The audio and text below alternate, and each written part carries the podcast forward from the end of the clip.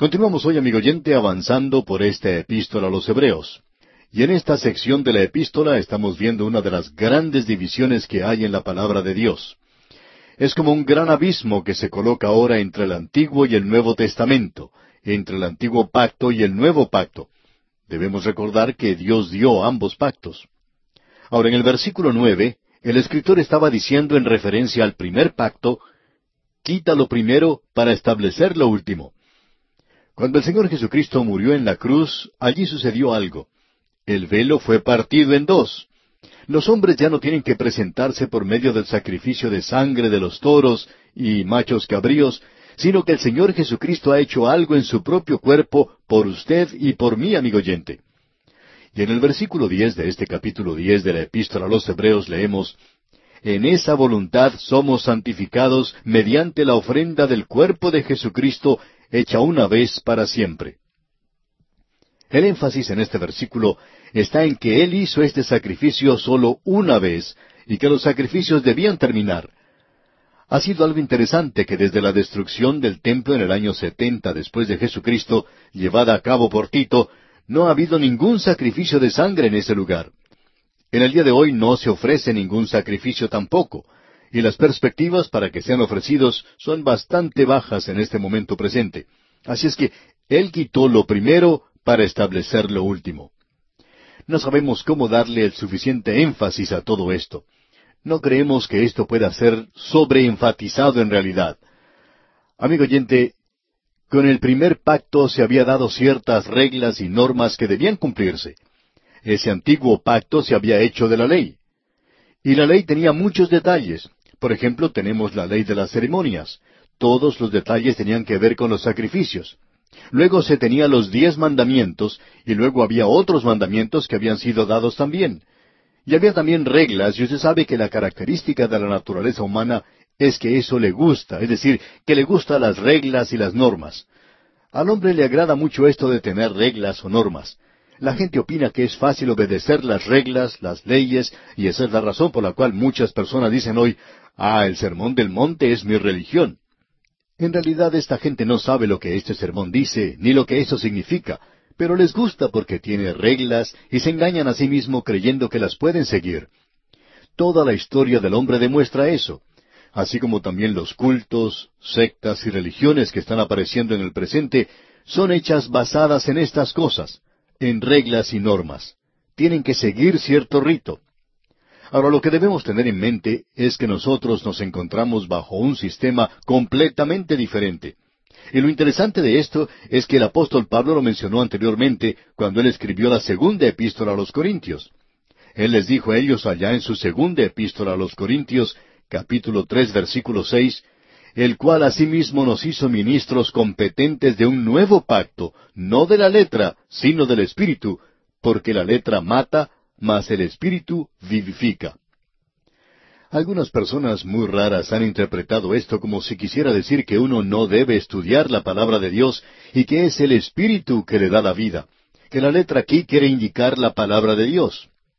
Bueno, usted sabe que de eso no es de lo que el apóstol Pablo está hablando en este instante. Si usted lee el versículo que sigue, le presenta muy claramente lo que quiere decir por letra. Y ahí dice, y si el misterio de muerte grabado en letra en piedras fue con gloria. Por esto nos damos cuenta, pues, de lo que la letra es. Se refiere a los diez mandamientos. Él está diciéndole aquí que los diez mandamientos eran el ministerio de muerte. En realidad, amigo oyente, la ley mata. La ley nunca salvó a nadie. Puede darle muerte a usted porque le lleva a usted al juicio de Dios. Es el Espíritu el que da la vida, y usted y yo estamos viviendo en este día cuando el Espíritu Santo es aquel que regenera. El Espíritu Santo es aquel que nos guía, es aquel que nos muestra la voluntad de Dios. Bien, continuemos considerando esto en nuestro estudio de hoy, y tenemos ahora ciertos privilegios. Notemos lo que dice aquel versículo 19 de este capítulo 10 de la epístola a los Hebreos. Así que, hermanos, teniendo libertad para entrar en el lugar santísimo por la sangre de Jesucristo, ¿cómo es que nosotros podemos entrar allí? Por medio de la sangre de Jesucristo. Y el versículo veinte dice, por el camino nuevo y vivo que Él nos abrió a través del velo, esto es, de su carne, ¿Cuándo fue partido en dos ese velo? Fue cuando Cristo fue crucificado en la cruz e indicaba que el camino a Dios estaba abierto. Eso debe decirnos algo, amigo oyente. Esa palabra aquí se traduce como carne y se nos dice aquí el camino nuevo y vivo que Él nos abrió a través del velo, esto es, de su carne. Esa es la misma palabra que uno encuentra en el prólogo al Evangelio de Juan, donde Él dice, el verbo se hizo carne. Pero Él no habló en cuanto a un nuevo camino y vivo hacia Dios, porque la encarnación, la venida de Cristo, no salva a nadie. Se basa ahora en la muerte de Cristo es a través del Verbo, es decir, de su carne, que nosotros entramos al lugar santísimo por medio de la sangre de Jesús. Nuestro derecho de entrada no es por medio de la encarnación, sino que fue a través del partimiento de ese velo, y este velo era su carne, a través de su muerte por usted y por mí, amigo oyente, y así podemos adorar a Dios. No es a través de la encarnación, no es a través de la vida de Cristo, sino a través de la muerte de Cristo por nosotros en la cruz. Un sacrificio nuevo. Los sacrificios antiguos ya no le ayudan a nadie.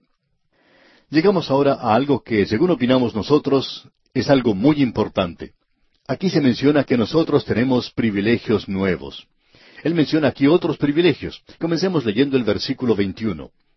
Y teniendo un gran sacerdote sobre la casa de Dios, y este es un maravilloso privilegio que nosotros tenemos en el presente. Abogado tenemos para con el Padre a Jesucristo el justo, dice eh, el apóstol Juan en su primera epístola. Él vive para siempre para hacer intercesión por nosotros.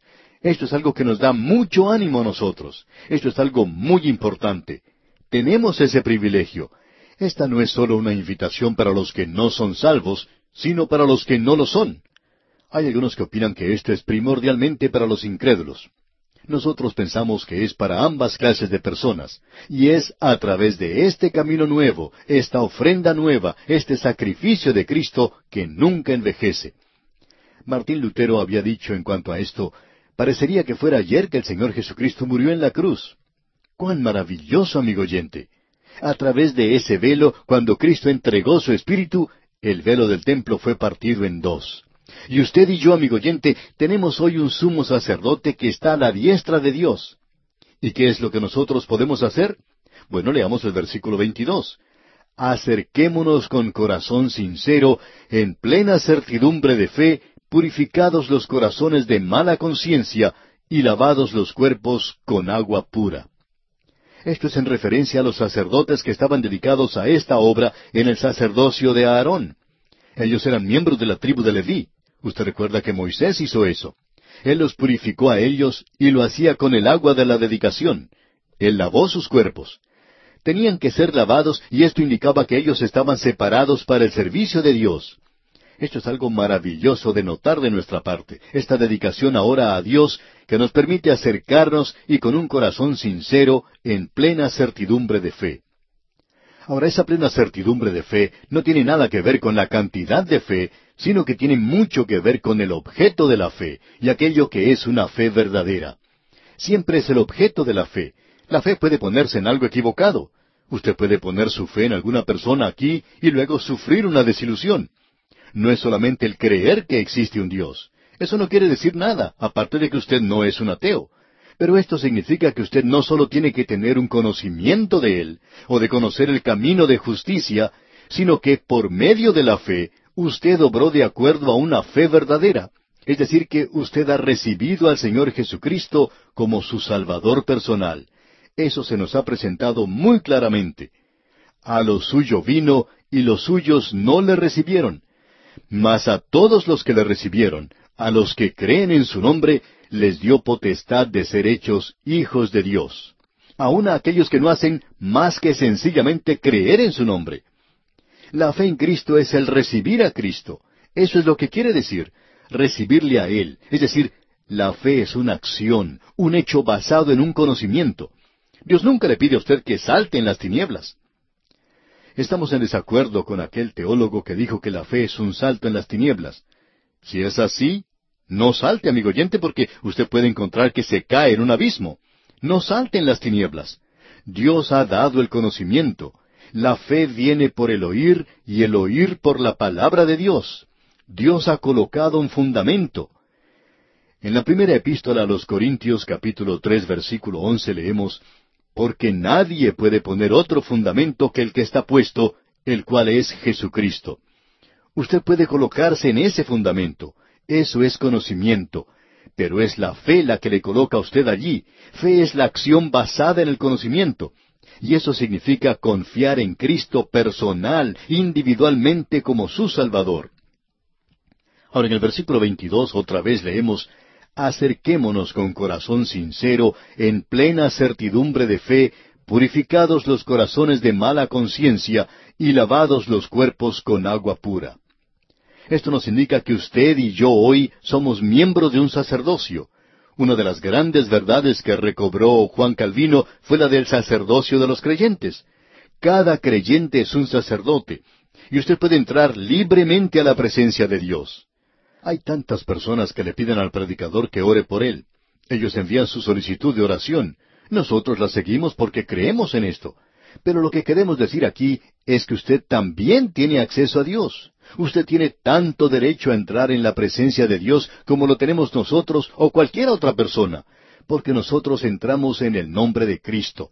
Solo podemos hacerlo por la sangre de Jesucristo. Él es quien ha abierto este camino nuevo y vivo para nosotros. Es en base a eso que nosotros podemos llegarnos, podemos acercarnos a Dios. Y ahora el versículo 23 dice, mantengamos firme, sin fluctuar, la profesión de nuestra esperanza, porque fiel es el que prometió. Nosotros debemos acercarnos. La fe aquí tiene ese pensamiento de esperanza. Acerquémonos más a Dios, pero también mantengamos firme, sin fluctuar, la profesión de nuestra esperanza. ¿Por qué? Porque nosotros tenemos una esperanza, y la esperanza es algo para el futuro. ¡Cuán maravilloso es esto, amigo oyente! Encontramos aquí que nosotros podemos acercarnos a Dios en plena certidumbre de fe y que también nosotros podemos mantener firme, sin fluctuar, la profesión de nuestra esperanza. Tenemos una esperanza. ¿Por qué? Bueno, permítanos expresarlo de la siguiente manera. Tan cerca, tan cerca de Dios, no podemos más cerca estar, porque en la persona de su Hijo estamos tan cerca como Él lo está. De tanta, tanta estima para Dios, de más estima no podemos ser, porque en la persona de su Hijo somos tan amados como Él lo es. Ahora debemos acercarnos más, debemos mantenernos firmes. Y ahora se nos presenta una tercera cosa aquí en el versículo 24 de este capítulo 10. Leamos. Y considerémonos unos a otros para estimularnos al amor y a las buenas obras. ¿Le estamos molestando, amigo oyente? Hay algunos que nos escriben y nos dicen, ustedes están turbando mi conciencia. Bueno, nosotros esperamos haber turbado su conciencia de tal manera que usted llegue a hacer lo que se nos dice en este versículo, a estimularnos al amor y que usted haya quedado tan preocupado que llegue a hacer estas buenas obras para Dios. Luego en el versículo 25 de este capítulo 10 de la epístola a los Hebreos leemos, No dejando de congregarnos como algunos tienen por costumbre, sino exhortándonos, y tanto más cuanto veis que aquel día se acerca. Si hubo alguna ocasión cuando los creyentes debían reunirse, esa ocasión es hoy. En lugar de tratar de derribarnos unos a otros, debemos reunirnos en amor alrededor de la persona de Cristo, exhortándonos unos a otros y estudiando la palabra de Dios juntos. Dios tiene algo para un grupo que Él no da a alguna persona individualmente. Una de las razones por la cual nos gusta enseñar la palabra de Dios es porque Dios no nos permite a nosotros crecer en el conocimiento de su palabra a no ser que nosotros la compartamos. Y aquí dice, no dejando de reunirnos. Si usted tiene un estudio bíblico en su iglesia, no deje de asistir a él, porque allí hay una bendición para usted que no puede obtener estudiando la Biblia por sí solo. Queremos compartir algo que creemos es interesante. Nosotros debemos acercarnos a Dios en fe. Debemos acercarnos en esperanza, eso es para nosotros mismos. Y debemos mantener nuestra profesión, debemos acercarnos en amor. Eso es para los demás. Así es que aquí tenemos la fe, la esperanza y el amor. ¡Cuán maravilloso es esto, amigo oyente! Ahora esta expresión, que aquel día se acerca, creemos que se refiere a esta gente, a los hebreos, en cuanto a la destrucción del templo. El templo iba a ser destruido. ¿Y dónde iban ellos a reunirse? Bueno, ellos habían estado yendo al templo. Aún Pedro y Juan iban al templo. Ellos se encontraban allí en Pentecostés y siguieron yendo a ese lugar después. Ellos se encontraron con ese hombre paralítico en esa puerta del templo llamada la Hermosa. Pero, ¿dónde se van a reunir ahora? Bueno, lo que le está diciendo es, cuando vean que aquel día se acerca y ya no tengan un lugar, sigan reuniéndose juntos. Y a propósito, la iglesia comenzó en reuniones en los hogares. Llegamos ahora a otra señal de peligro. Esta es la quinta señal de peligro que se nos presenta. Y aquí tenemos el peligro de despreciar. Esta es una de las advertencias más solemnes de todas. Leamos el versículo 26 de este capítulo 10 de la epístola a los Hebreos. Porque si pecaremos voluntariamente, después de haber recibido el conocimiento de la verdad, ya no queda más sacrificio por los pecados. Esto es algo muy importante de comprender, amigo oyente. Si nosotros pecamos voluntariamente, esto quiere decir que nosotros estamos regresando a los sacrificios después que Cristo ha venido. Eso demuestra que nosotros nos estamos comportando como si Él no hubiera muerto por nuestros pecados. Eso indica que nosotros no le estamos dando ningún valor a su muerte. El apóstol Pedro en su segunda epístola capítulo dos versículo veintiuno nos dice, Porque mejor les hubiera sido no haber conocido el camino de la justicia, que después de haberlo conocido, volverse atrás del santo mandamiento que les fue dado. Es decir, que algunas de estas personas solamente habían hecho una profesión de fe en Cristo, ellos no habían nacido de nuevo, solamente pretendían que sí lo habían sido, y para asegurarse de esto, continuaban yendo al templo y ofreciendo sacrificios, y él va a decir cosas bastante serias a continuación. En realidad, esta gente no estaba confiando en Cristo. Ellos estaban comportándose como si ellos no hubieran sabido que Él vino y hubiera muerto en la cruz. Y como resultado, ellos son culpables de incredulidad, y eso es pecar voluntariamente. Por tanto, esta gente no es creyente. Es decir, que no hay nada entre el sacrificio de Cristo y su venida, sino juicio. Él no viene a morir otra vez. Escuchemos lo que dice el versículo 27. Sino una horrenda expectación de juicio y de hervor de fuego que ha de devorar a los adversarios. Es decir, que si cuando Cristo vino y murió hace más de dos mil años, y eso no fue algo adecuado, entonces, amigo oyente, no hay nada que sirva, y por tanto no hay ninguna otra cosa en este mundo para usted sino el juicio. Y el versículo 28 dice, El que viola la ley de Moisés, por el testimonio de dos o de tres testigos, muere irremisiblemente. Eso era bajo la ley. Y el versículo 29 dice, ¿Cuánto mayor castigo pensáis que merecerá el que pisoteare al Hijo de Dios y tuviere por inmunda la sangre del pacto en la cual fue sacrificado e hiciere afrenta al Espíritu de gracia? Esta es probablemente la declaración más solemne que encontramos en la palabra de Dios. Y esta expresión, en la cual fue santificado, se refiere a Cristo, al Hijo de Dios, y ellos volvieron a crucificar al Hijo de Dios. ¿Cómo? Bueno, tratan la muerte de Cristo como algo inadecuado para arreglar el asunto del pecado, y ellos actúan como si Él no hubiera muerto. Tratan la sangre de Cristo como algo despreciable. Amigo oyente, el privilegio crea cierta responsabilidad, y si usted ha escuchado el Evangelio y le da la espalda a Jesucristo, bueno, alguien debería decirle que usted se está dirigiendo al infierno. Eso es lo que la palabra de Dios dice.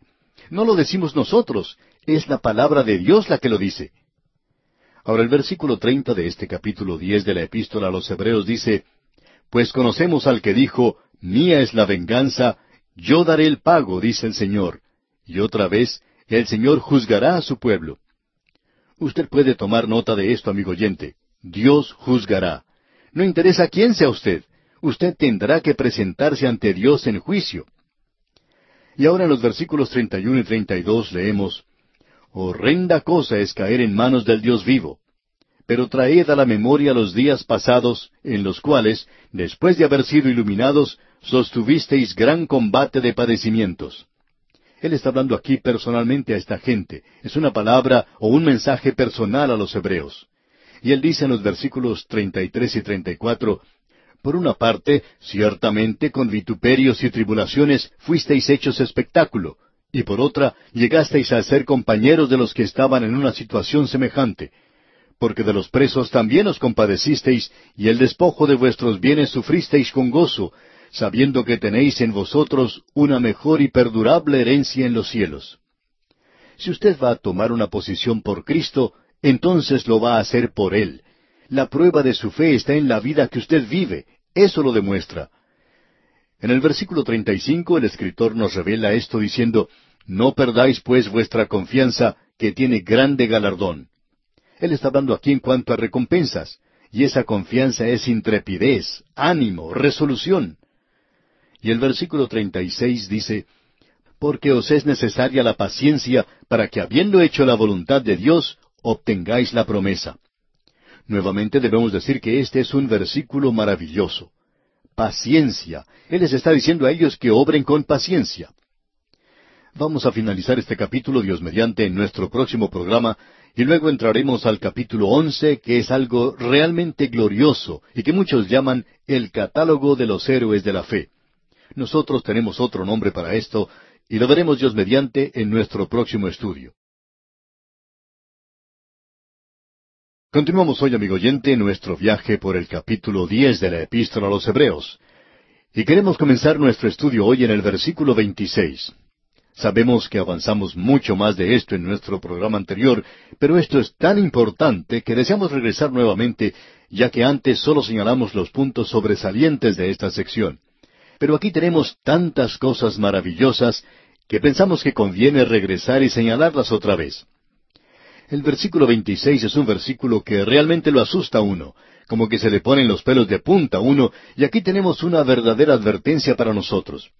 Esta es una de las muchas señales de peligro que Dios ha preparado, que Dios ha señalado para nosotros, y aquí tenemos el peligro de despreciar.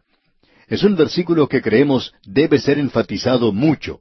Leamos pues el versículo 26 de este capítulo 10 de la epístola a los Hebreos. Porque si pecaremos voluntariamente, después de haber recibido el conocimiento de la verdad, ya no queda más sacrificio por los pecados. Horrenda cosa es caer en manos del Dios vivo.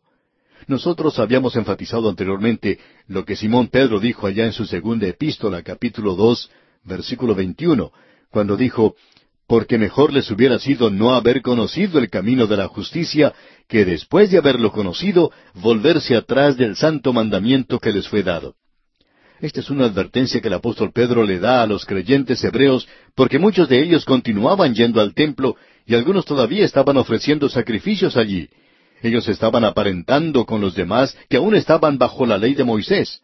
Pero al hacer eso, ellos también estaban demostrando claramente que el sacrificio de Cristo era sin ningún significado para ellos, porque continuaban ofreciendo esos sacrificios.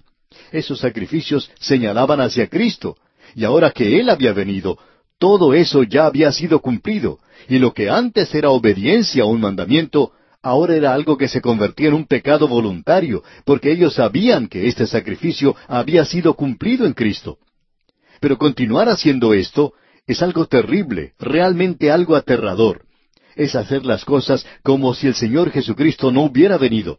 Es como si los sacrificios en el templo continuaran para siempre. Uno ya no puede mirar hacia el templo porque ya no hay un sacrificio por el pecado, ya no se hace ningún sacrificio por ellos allí. Porque, amigo oyente, ellos habían ido allí cada año por lo menos, y algunos de ellos muchas veces durante ese año. Cada vez que pecaban iban al templo a ofrecer un sacrificio. Pero uno ya no puede hacer eso porque Cristo ha venido ya. Es necesario mirarlo a Él. Eso es lo que es importante. La palabra de Dios se expresa muy claramente en cuanto a rechazar al Hijo de Dios. Para esta gente que ya ha escuchado en cuanto al camino de justicia, y según el versículo 27, no es otra cosa sino una horrenda expectación de juicio y de hervor de fuego que ha de devorar a los adversarios. Eso es algo realmente tremendo. Es algo, como dijimos antes, que le hace poner a uno los pelos de punta. Quisiéramos que usted note, amigo oyente, algo que se dice aquí de una manera muy específica. Cuando dice aquí que nosotros pecamos voluntariamente, en realidad indica el continuar pecando voluntariamente. El ofrecer sacrificios es el continuar pecando voluntariamente. Ahora, esto no indica que ellos sean responsables de cometer el pecado imperdonable. Es en realidad una actitud hacia la palabra de Dios, y Dios llama esto una rebelión voluntaria. Ya no hay más sacrificios en el Antiguo o en el Nuevo Testamento por pecados voluntarios. Eso es muy importante y estamos enfatizando eso. Él continúa diciendo aquí que esto es una horrenda expectación de juicio. Y amigo oyente, no hay nada entre la cruz de Cristo y la venida de Cristo sino juicio. Eso es todo. Él no va a hacer ninguna otra cosa. Él no va a morir otra vez. No es necesario que lo haga. Y ahora se presenta esta desobediencia voluntaria de parte de aquellos que continuaban yendo al templo a adorar y a ofrecer los sacrificios. En los versículos 28 y 29, él hace una comparación. Leamos estos dos versículos. El que viola la ley de Moisés, por el testimonio de dos o de tres testigos, muere irremisiblemente. ¿Cuánto mayor castigo pensáis que merecerá el que pisoteare al Hijo de Dios y tuviere por inmunda la sangre del pacto en la cual fue santificado e hiciere afrenta al Espíritu de gracia? Esto es algo aterrador de lo que él está hablando aquí. Ahora permítanos señalar algo que él ha dicho, esta expresión, en la cual fue santificado. Esto nos habla de Cristo a propósito, del Hijo de Dios, crucificando de nuevo para sí mismos al Hijo de Dios. Es decir, que están tratando la muerte de Cristo como algo inadecuado para resolver este asunto del pecado, y que ellos continúan haciendo las cosas como si Él no hubiese muerto. Eso es tratar la sangre de Cristo como algo que usted desprecia. O sea que debemos notar que el privilegio también crea responsabilidad. Ahora notemos lo que dice el versículo treinta. Pues conocemos al que dijo, Mía es la venganza, yo daré el pago, dice el Señor. Y otra vez, el Señor juzgará a su pueblo. Amigo oyente, Dios va a juzgar. Él es quien gobierna soberanamente este universo. Usted tendrá que presentarse ante Él. El Señor Jesucristo dijo allá en el Evangelio según San Juan capítulo 12 versículo 48, El que me rechaza y no recibe mis palabras, tiene quien le juzgue. La palabra que he hablado, ella le juzgará en el día postrero. Esto se nos dice una y otra vez en las Escrituras. Ahora en el versículo 31 de este capítulo 10 de la epístola a los Hebreos que estamos considerando, leemos, Horrenda cosa es caer en manos del Dios vivo. Esa es una expresión interesante. Es una expresión que podemos contemplar por un momento. Queremos dedicar algo de tiempo a esto y creemos que es algo expresado para los creyentes, así como también para los que no son creyentes. Porque aquí dice, horrenda cosa es caer en manos del Dios vivo.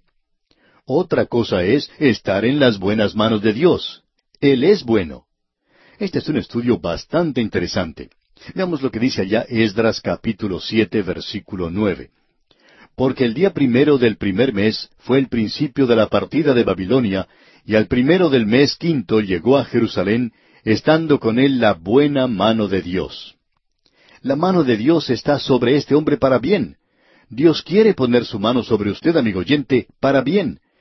Pero a veces Él pone una mano bastante pesada sobre aquellos que son sus hijos y los castiga. Yo he sido castigado por Él y quizá usted también. Y es algo interesante notar que David también fue castigado. En el Salmo 32, versículo 4 dice David, Porque de día y de noche se agravó sobre mí tu mano. David era un hijo de Dios. Él era un hombre de Dios. Pero ¿qué es lo que estaba Dios haciendo? Dios le estaba disciplinando. Dios había tomado a David y lo había llevado a donde él podía castigarle, y David estaba tratando de cubrir su pecado. Él tuvo que confesarlo, tuvo que tratar de manera directa con eso que él había cometido.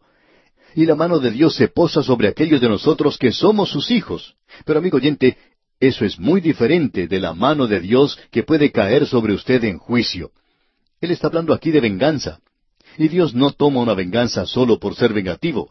Dios juzga, y Dios va a juzgar el pecado, y eso es algo que debemos enfatizar hoy. Escuchemos lo que dice el salmista allá en el Salmo 75, versículo 8. Porque el cáliz está en la mano de Jehová, y el vino está fermentado, lleno de mistura, y él derrama del mismo. Hasta el fondo lo apurarán, y lo beberán todos los impíos de la tierra. Es decir, que tanto los profetas como los salmistas hablaron del juicio. Llegará un momento cuando la copa de la ira se llenará y se está llenando hoy. Dios no tiene ningún apuro en actuar. Él tiene mucha paciencia. Él no desea que nadie perezca. Pero amigo oyente, esa copa de juicio está llenándose. Y debemos decir que es una copa muy amarga. Esa copa es la copa de juicio que se acerca, y de eso es de lo que estamos hablando aquí. ¿Usted está despreciando lo que Cristo ha hecho por usted en la cruz? Amigo oyente, usted desprecia eso, y entonces no hay ninguna otra cosa delante de usted sino juicio. Usted no tiene ninguna esperanza. Y eso es lo que Él está señalando aquí a estos creyentes. Bajo la ley, ellos podían llevar un sacrificio todos los años, o todos los días si querían hacerlo así. Pero ya no, eso terminó. Ahora es necesario que se vuelvan al Señor Jesucristo. Luego, Él presentó una palabra o un mensaje, digamos, en forma personal. Leamos el versículo 32. Pero traed a la memoria los días pasados, en los cuales, después de haber sido iluminados, sostuvisteis gran combate de padecimientos. Pensamos que estos creyentes a los cuales se dirige el escritor eran salvos. No hay ninguna duda en la mente de este hombre. Pensamos que el apóstol Pablo era quien escribía esta epístola y no dudaba que estas personas fueran creyentes. Y en los versículos 33 y 34 dice, Por una parte, ciertamente, con vituperios y tribulaciones fuisteis hechos espectáculo, y por otra, llegasteis a ser compañeros de los que estaban en una situación semejante, porque de los presos también os compadecisteis, y el despojo de vuestros bienes sufristeis con gozo, sabiendo que tenéis en vosotros una mejor y perdurable herencia en los cielos. Cuando se habla de alguien que estuvo preso, por cierto que puede asumirse que era Pablo el apóstol. Y el despojo de vuestros bienes sufristeis con gozo. Eso podría ser una referencia a algunos de los santos en Jerusalén. Ahora el versículo 35 dice, No perdáis pues vuestra confianza, que tiene grande galardón. Y en el versículo 34 él habla de esta herencia, y creemos que es muy importante de notar de nuestra parte. Vemos que dice, porque de los presos también os compadecisteis, sabiendo que tenéis en vosotros una mejor y perdurable herencia en los cielos. El escritor se apoya en las experiencias pasadas de ellos. Y en el versículo 36 leemos, porque os es necesaria la paciencia para que habiendo hecho la voluntad de Dios, obtengáis la promesa. La tribulación es la obra de la paciencia, según el apóstol Pablo, y queremos regresar aquí un momento al versículo 35, donde dice, No perdáis pues vuestra confianza, que tiene grande galardón. No arrojéis o desperdiciéis vuestra confianza. Eso es muy importante, y esa es otra manera de decir, mantengamos firmes, sin fluctuar, la profesión de nuestra esperanza, que leímos allá en el versículo 23. Luego, en el versículo 37 dice, porque aún un poquito, y el que ha de venir vendrá, y no tardará. Las Sagradas Escrituras dicen que el Señor Jesucristo no tardará, que Él vendrá. Hay muchas personas que cuando se despiden dicen, bien, le veremos en la próxima oportunidad si el Señor se demora. Bueno, amigo oyente, Él no se va a demorar. Hay personas que se comportan como si Él estuviera demorando su venida, como si Él estuviera tardándose. Pero Él no tardará. Ya está en el calendario de Él. ¿Cuándo vendrá? Y alguien quizá pregunte, bueno, ¿cuándo será eso? Pues Él no nos permite a nosotros ver ese calendario. Hay algunas personas que opinan que han visto ese calendario, pero nosotros pensamos que ellos han estado observando el calendario del hombre, porque nadie ha visto el calendario del Señor. Pero Él no tardará. Él viene. Eso es algo tan seguro como su primera venida a esta tierra. Luego en el versículo 38 continuamos leyendo, Mas el justo vivirá por fe, y si retrocediere, no agradará a mi alma. Esta es una referencia a las palabras que encontramos en Habacuc capítulo 2, versículos 3 y 4. Este versículo es muy importante y vamos a tratar con él cuando nos toque estudiar los profetas menores. Este versículo se cita en Romanos, también en la epístola a los Gálatas y aquí en la epístola a los Hebreos. Y el énfasis en cada una de estas epístolas es algo diferente. En la epístola a los Romanos, el énfasis está en que el justo por la fe vivirá. Es como Dios justifica a un pecador. Allí se le da el énfasis. Ahora, el justo vivirá. Y ese es el énfasis que se le da aquí en la epístola a los Hebreos. En Hebreos dice que el justo vivirá por fe. Usted recuerda que hemos hecho varias referencias a que tenemos un Dios vivo. Esta epístola nos habla de un intercesor que vive, de que era el mismo que murió en la cruz y que murió por nosotros. Volvió de entre los muertos y se le da el énfasis a su resurrección y que Él es el Cristo viviente a la diestra de Dios. Y aquellos que son suyos, ya que tenemos a un Dios vivo, ya que tenemos a un Salvador vivo a la diestra de Dios, nosotros viviremos por fe. Esto, como ya hemos dicho anteriormente, no es un salto en las tinieblas. Esto tiene su fundamento en la palabra de Dios, crea o no crea usted en Dios. tenga o no tenga usted la realidad del Señor Jesucristo en su corazón y en su vida. Mas el justo vivirá por fe. Eso es lo que dice esta epístola a los Hebreos. En la epístola a los Gálatas se dice que por fe vivirá el justo. Por fe.